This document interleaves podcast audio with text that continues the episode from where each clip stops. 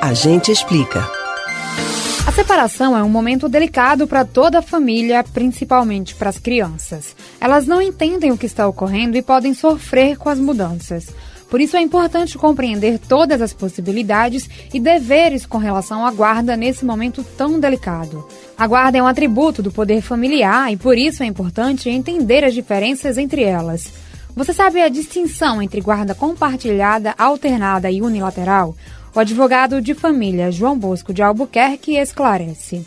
A guarda compartilhada é, é de extrema hoje importância no, no nosso direito. Ela traz um panorama para a família onde o pai e a mãe decidem em conjunto sobre as decisões a serem tomadas em favor dos filhos.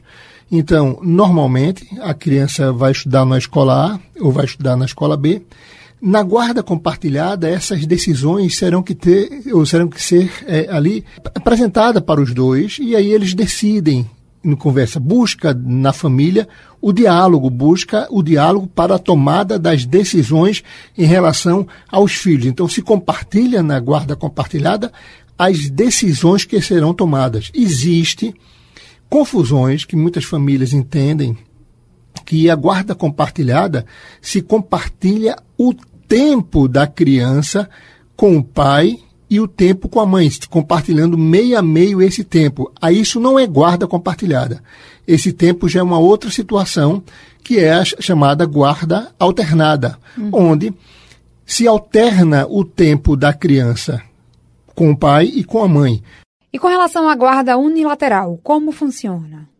Existe um outro panorama que é a guarda unilateral, onde a guarda fica só com um dos, dos pais, ou com a mãe ou com o pai. Então, quem decide tudo na guarda unilateral, quem diz o que vai ser o que não vai ser, é aquele que tem a guarda unilateral. Então, a escola que vai estudar, quem decide é aquele pai ou a mãe que tenha essa guarda unilateral.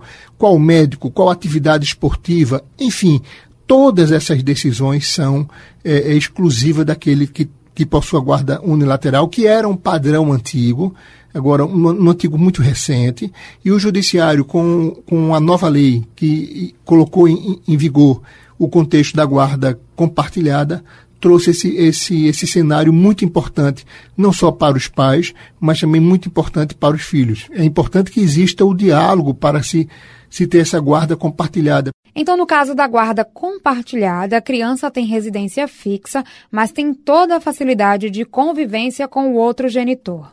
Isso.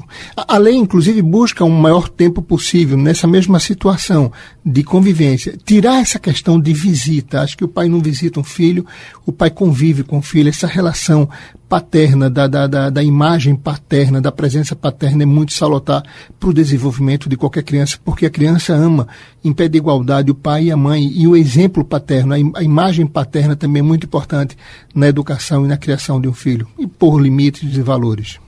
E como fica a pensão alimentícia na guarda compartilhada? É um, é um outro panorama. Uma coisa é guarda, outra coisa é visita e outra coisa é alimentos.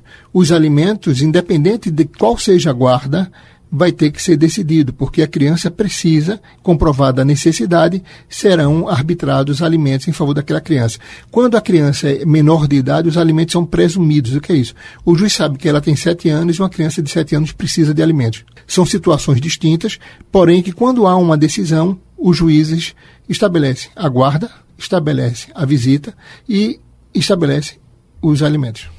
Resumindo então, doutor, o objetivo da guarda compartilhada, que é o modelo que a justiça brasileira entende como melhor para a criança, é o bem-estar dela. Sempre a lei, a lei busca, então o Estatuto da Criança e do Adolescente busca o que é melhor para os, para os filhos, para as crianças. Sempre essa é a visão da, da lei.